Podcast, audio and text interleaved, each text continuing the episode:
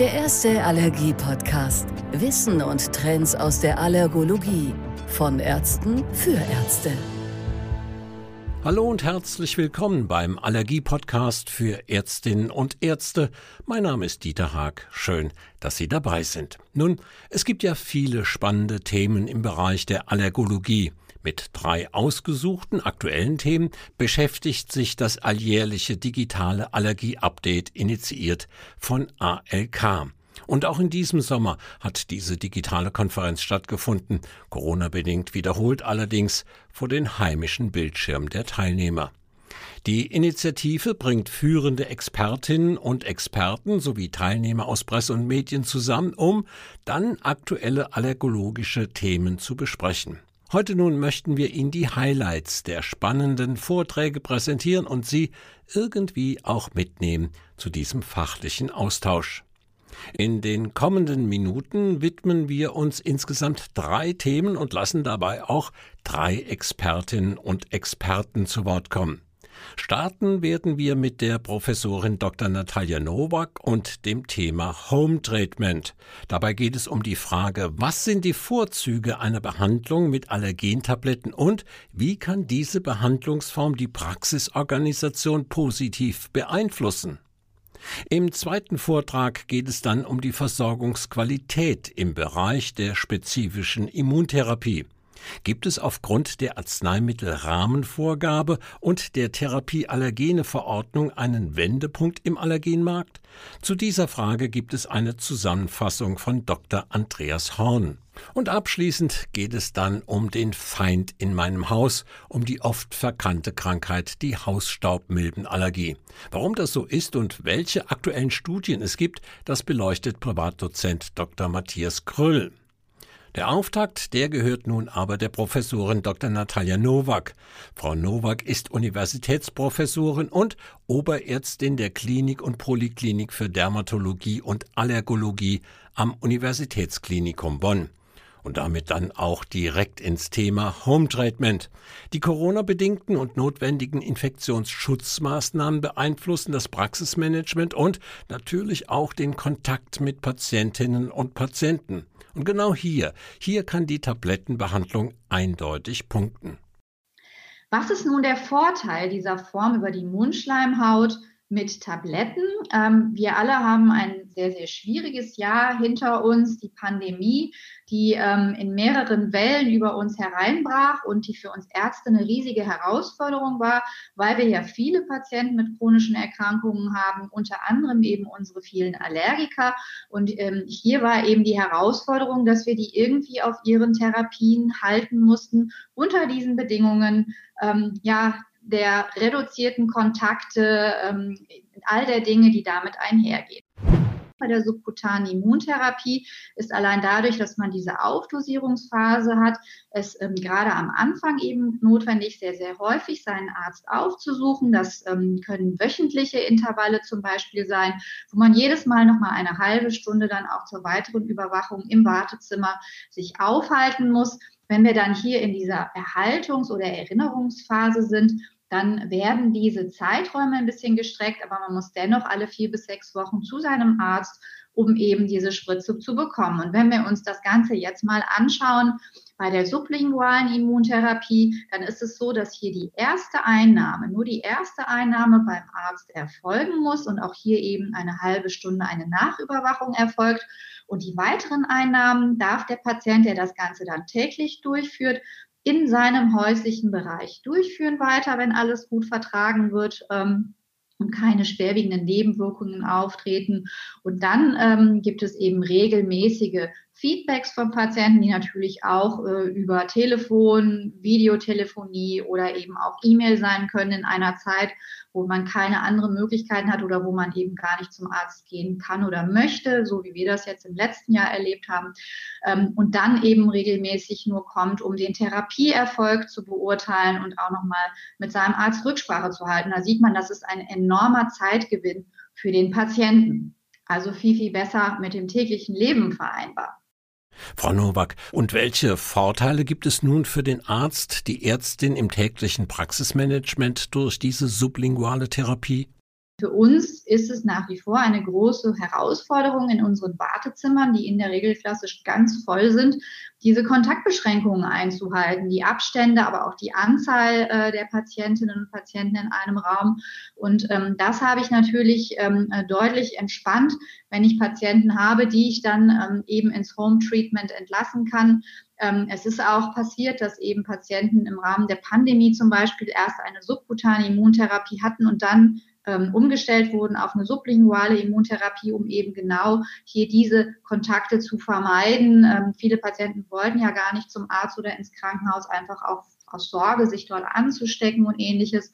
Und man kann dann eben entsprechend ähm, in dieser Zeit deutlich ähm, mehr Patienten behandeln, die eben dann nicht im Wartezimmer sitzen, sondern im Home Treatment sind. Es gibt aber eben auch andere Vorteile oder auch Herausforderungen, denn ähm, die Tatsache, dass der Patient jetzt nicht regelmäßig beim Arzt ist, ähm, fordert ihn ja auch, denn der Arzt muss trotzdem erreichbar sein für den Patienten. Das ist ganz wichtig, dass der Patient eben nach wie vor das Gefühl hat, er hat jemanden, wo er auch ähm, sich zum Beispiel im Hinblick auf Nebenwirkungen nochmal rückversichern kann. Was darf ich machen? Was ist noch normal? Was geht darüber hinaus? Ähm, was halt ganz gut auch äh, ist, dass man so eine Art Vertrag mit dem Patienten abschließt über die gegenseitigen Eingeständnisse. Der Patient ist erreichbar, der, äh, der, der Arzt ist erreichbar, der Patient hält sich an die Therapie und führt die regelmäßig durch, vergisst die Tabletten äh, möglichst nicht.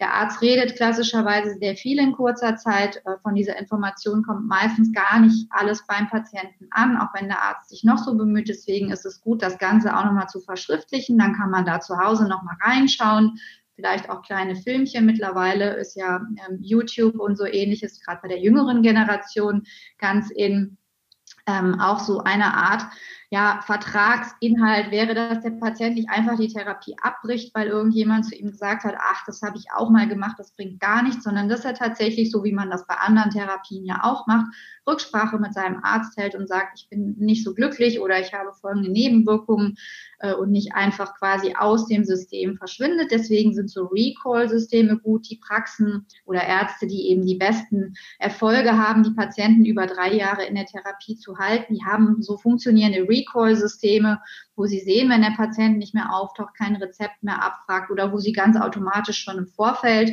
ihn regelmäßig so einbestellen, dass das gar nicht erst passiert und ähm, dass man eben hier, so wie gesagt, diese Termine dann auch schon vorher vergibt, um diese Verbindlichkeit zu schaffen. Und das sind ganz, ganz wichtige individuelle Strategien, ähm, um das Ganze trotz dieser langen Leine, an der der Patient ist, eben optimal zu machen. Und ähm, eben diese Begleitung äh, im Home Treatment, ähm, das ist eben das ganz, ganz Wichtige. Und ähm, das, äh, was ich eben schon genannt habe, ist dieses breite Portfolio der Tabletten, ermöglicht es auch, dass man mehrere Aeroallergene über das Jahr behandeln kann. Das heißt, dass der Patient, der zwischen Januar und Mai seine Beschwerden mit dem Baumpollen hat, dann auch nochmal Erleichterung erfahren kann, wenn er daraufhin dann auch noch mit einer zum Beispiel Tablette gegen Gräserpollen behandelt wird oder aber, wenn er eben vor allen Dingen mit der Hausstaubmilbe Probleme hat, dann eben auch ähm, mit der Hausstaubmilbentablette behandelt werden kann. Er hat nicht nur Profit für die oberen Atemwege, sondern er tut auch etwas dafür, dass sein Asthma nicht schlimmer wird oder dass er unter Umständen auch gar kein Asthma bekommt. Und man kann eben diese Therapien sehr schön kombinieren. Es ist durchaus möglich, eben auch zwei Tabletten einzunehmen mit einem gewissen Zeitabstand in 30 Minuten zum Beispiel zwischen den Tabletten. Ähm, aber das ist natürlich alles ähm, deutlich komfortabler, als dafür dann auch noch immer zum Arzt zu gehen und dann jeweils immer 30 Minuten dann nachüberwacht zu werden. Das war die Professorin Dr. Natalia Nowak zum Thema Home Treatment mit Allergentabletten. Im zweiten Vortrag, da geht es jetzt um die Versorgungsqualität im Bereich der spezifischen Immuntherapie. Dazu hören wir Dr. Andreas Horn. Herr Horn ist Facharzt für Hals-Nasen-Ohrenheilkunde in Heidelberg und stellvertretender Landesvorsitzender des Deutschen Berufsverbandes der Hals-Nasen-Ohrenärzte. Gibt es aufgrund der deutschen Arzneimittelrahmenvorgabe und der Therapieallergene-Verordnung einen Wendepunkt im Allergenmarkt? Um Qualität, Wirksamkeit und Sicherheit der für die Allergie-Immuntherapie verwendeten Therapieallergene zu belegen und in einem Zulassungsverfahren zu überprüfen, wurde bereits im Jahr 2008 die Therapieallergene-Verordnung kurz TAV erlassen. 2008, das ist ja nun inzwischen ganze 13 Jahre her. Ist die Therapieallergene Verordnung eine never-ending story? Eigentlich sollte die THV, die Therapieallergene Verordnung, nach sieben bis acht Jahren beendet sein. In der Zwischenzeit sind wir im Jahr 13 nach Stadt der THV und ich sage Ihnen, es ist kein Ende abzusehen, was die Allergologen eigentlich auch sehr, sehr beunruhigt, ähm, da wir einfach keine Sicherheit im Markt haben. Zunächst mal äh, beschäftigt sich die THV mit Präparaten, die keine Zulassung hatten 2008. Und das ist ganz, ganz wichtig. Vielerorts wird ja immer wieder gesagt, es ist eine, eine ähm, Verordnung zu einer Nachzulassung. Das ist falsch. Die Präparate, die sich im THV-Prozess befinden, hatten bisher keine Zulassung. Es gab darüber hinaus auch Präparate, die vor, 1000, die vor 2008 schon zugelassen waren oder die auch abseits der THV als neue Produkte, Tablettenprodukte ihre Zulassung erreicht haben, sondern die THV beschäftigt sich nur mit den Produkten, die 2008 auf dem Markt waren und bis dato keine Zulassung hatten. Und damals waren, jetzt müssen sich alle festhalten, 6.654 Präparate auf dem Markt, eine unüberschaubare Zahl. Es wurden dann 178 zunächst mal angemeldet und 123 in Zulassungsanträge überführt.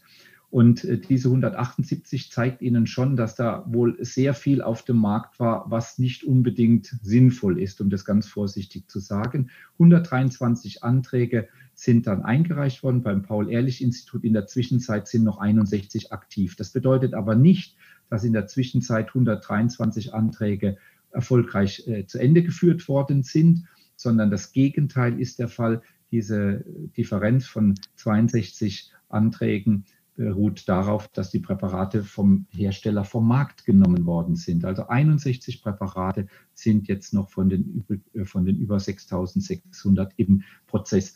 Und äh, wir haben mit der THV, das wollte ich Ihnen auch vorweg sagen, eine Sonderstellung. Normalerweise sind der Präparate nur verkehrsfähig, auch dann erstattungsfähig verordnungsfähig, wenn sie nach AMG, nach Arzneimittelgesetz zugelassen sind, wenn eine Zulassung vorhanden ist. Wir haben hier eine Sonderstellung. Die Präparate sind verkehrsfähig, obwohl noch keine Zulassung vorhanden ist, weil sie eben in diesem Übergangsprozess sind und eine Zulassung anstreben.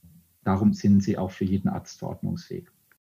Den aktuellen Stand der Zulassungsstudien verschiedenster Präparate hat Herr Dr. Horn mit zwei Kollegen in einer aktuellen Studie untersucht. Ich möchte Ihnen äh, ganz kurz eine neue Studie zeigen, die ich zusammen mit den Kollegen Professor Bachert, Professor Bremer ähm, dieses Jahr veröffentlicht habe, Anfang des Jahres. Und wir haben uns einfach mal die Nachzulassungsstudien oder die Zulassungsstudien im Rahmen der THV angeschaut. Wie ist denn der Stand im Moment? Wenn wir 2008 die THV wenn 2008 die THV in Kraft getreten ist, dann muss man eigentlich davon ausgehen, dass wir jetzt 13 Jahre danach schon ein großes Stück weiter sind, dass eigentlich fast alle Präparate nach 13 Jahren kurz vor der Zulassung sind. Das war unsere Hypothese, die wir aufgestellt haben.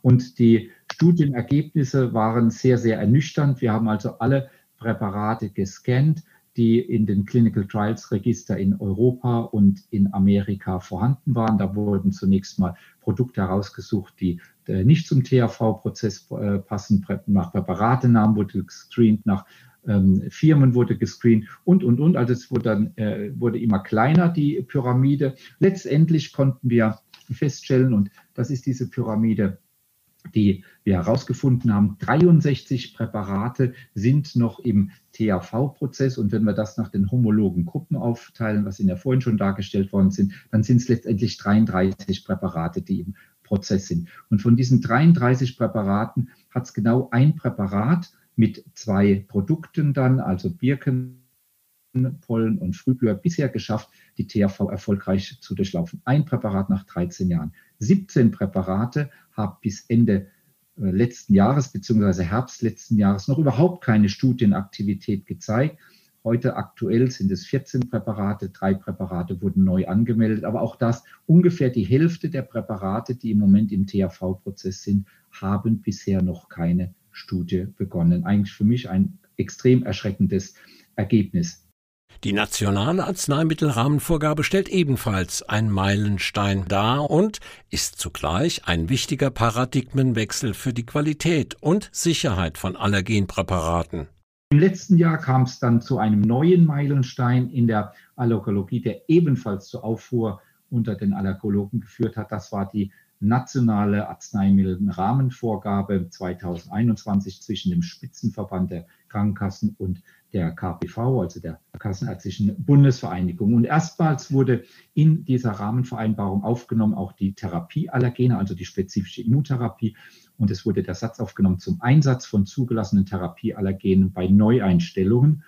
Äh, sofern zugelassene Therapieallergene in gleicher Darreichungsform zur Verfügung steht. Also ein ganz klares Bekenntnis, ein ganz klares Credo, zugelassene Therapieallergene bei Neueinstellungen zu berücksichtigen. Auch das im Hinblick auf die THV, die 13 Jahre bisher kein oder nur ein einziges Ergebnis gezeigt hat, um hier auch ein Signal zu setzen. Wir müssen jetzt endlich auch umschwenken, einen Paradigmenwechsel herbeiführen und auf zugelassene Präparate, sprich Präparate setzen, die ihre Wirksamkeit äh, gezeigt haben, die eine Evidenz gezeigt haben, die entsprechend auch eine Sicherheit gezeigt haben. Die Zulassung gibt eine Sicherheit. Die Zulassung gibt die Sicherheit, dass das Präparat entsprechend von der Behörde geprüft worden ist, dass das Präparat unbedenklich ist hinsichtlich seiner Sicherheit, aber auch, dass es eine entsprechende Wirksamkeit zeigt, wie wir sie heute fordern.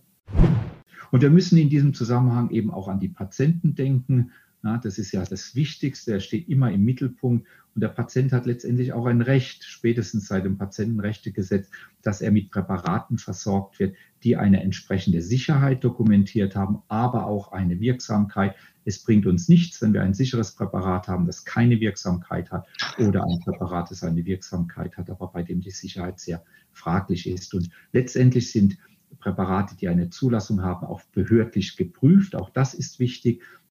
Den Abschluss des digitalen Allergie-Updates bildete das Thema Hausstaubmilbenallergie. Unser Referent, Privatdozent Dr. Matthias Kröll, ist Facharzt für Lungen- und Bronchialheilkunde sowie Facharzt für Innere Medizin und seit 2009 mit einer Niederlassung als Internist und Pneumologe in Berlin tätig.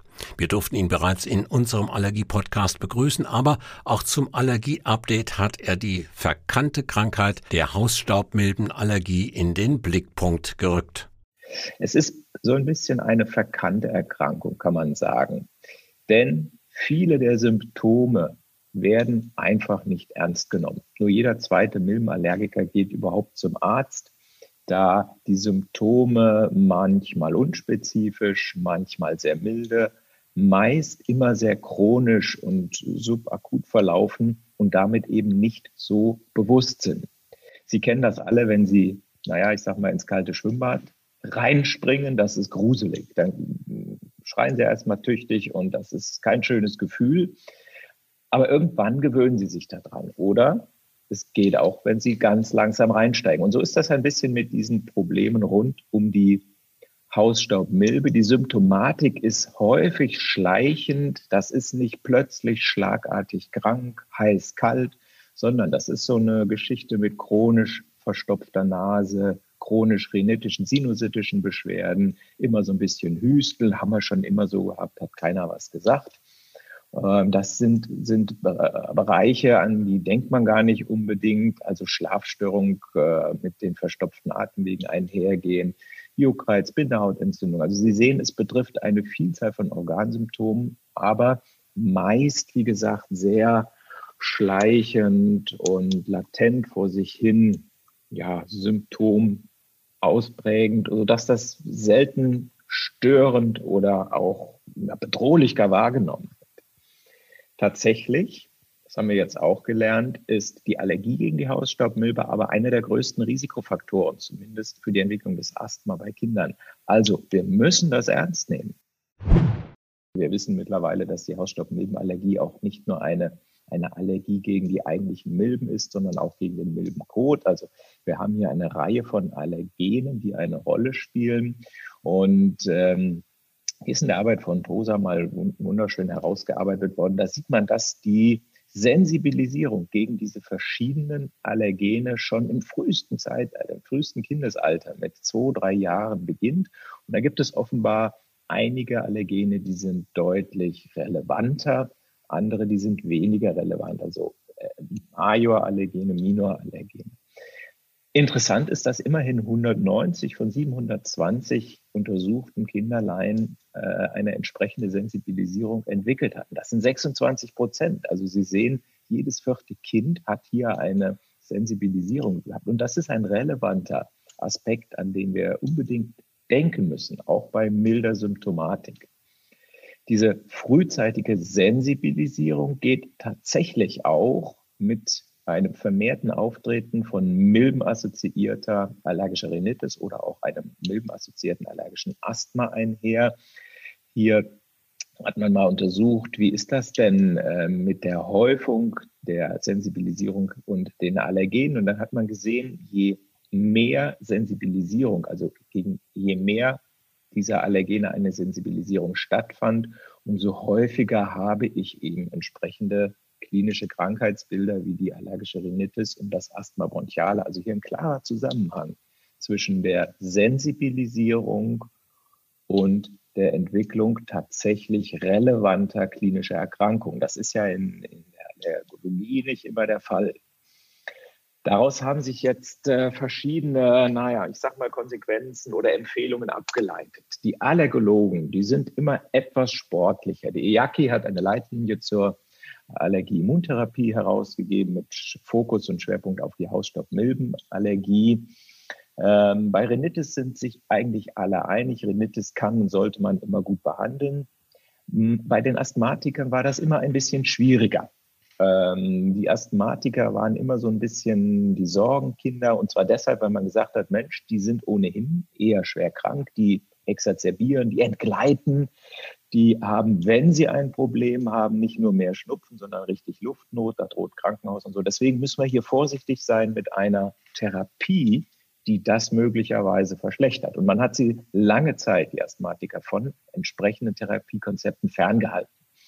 Aber auf Basis neuer Daten und Studien äh, haben die Kollegen äh, aus der EACI das jetzt relativ sportlich äh, empfohlen und gesagt, wichtig ist, stell eine gute Diagnose. Also mach eine gute Testung, unterscheide dann, ist das eine Sensibilisierung oder ist das eine tatsächliche Erkrankung, die das, diese Milben hervorgerufen wird. Und dann guck mal, ist das ja dieser Aspekt Asthma mit Sensibilisierung oder tatsächlich ein durch die Milbe ausgelöstes Asthma. Und das kann man mit dem Provokationstest ganz gut unterscheiden. Wenn das tatsächlich nur eine Sensibilisierung ist, dann beobachtet man das Ganze. Aber wenn da tatsächlich eine klinisch relevante Allergie hintersteckt, dann ist die Empfehlung ganz klar, auf der Basis neuer Daten äh, behandelt das. Wissend, wie gesagt, dass äh, das eine progrediente Erkrankung ist und dass wir mit diesem Therapiekonzept vieles verbessern können. Früher wurde bei Patientinnen oder Patienten mit Asthma eine AIT nicht unbedingt empfohlen. Das hat sich allerdings geändert. Dazu nochmal Dr. Kröll. Der Bundesausschuss äh, hat sich da dahingehend auch schon geäußert. Die sind eben einfach auch um die guten Daten, die neuen Daten, die es zu dem Thema gibt, nicht drumherum gekommen. Und die haben bei der zehnten Änderung der DMP-Anforderungsrichtlinie gesagt, okay, wenn ein allergisches Asthma vorliegt, dann ist zumindest zu prüfen, ob eine spezifische Immuntherapie sinnvoll ist und hilfreich. Also ob ich damit weitere Aspekte der Erkrankung befrieden kann, einen Progress aufhalten kann, and so on. Also ganz wichtig ist, prüfen, ob eine Immuntherapie nötig ist und die verweisen explizit darauf, dass es einige gute neue Studien gibt, die den positiven Effekt der Immuntherapie auf das Asthma belegen. Und das ist wirklich neu. Bisher haben wir ganz, ganz wenige Daten zu diesem Thema gehabt. Ja, das war ein kleiner Ausschnitt mit den wichtigsten Highlights des Allergie-Updates 2021.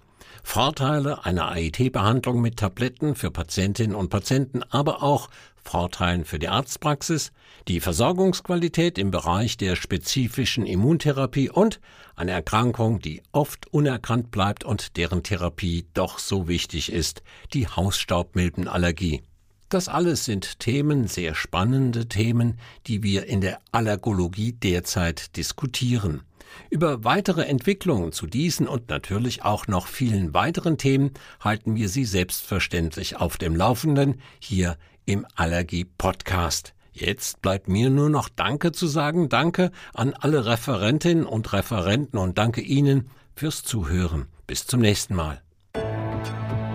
Der erste Allergie-Podcast. Wissen und Trends aus der Allergologie. Von Ärzten für Ärzte.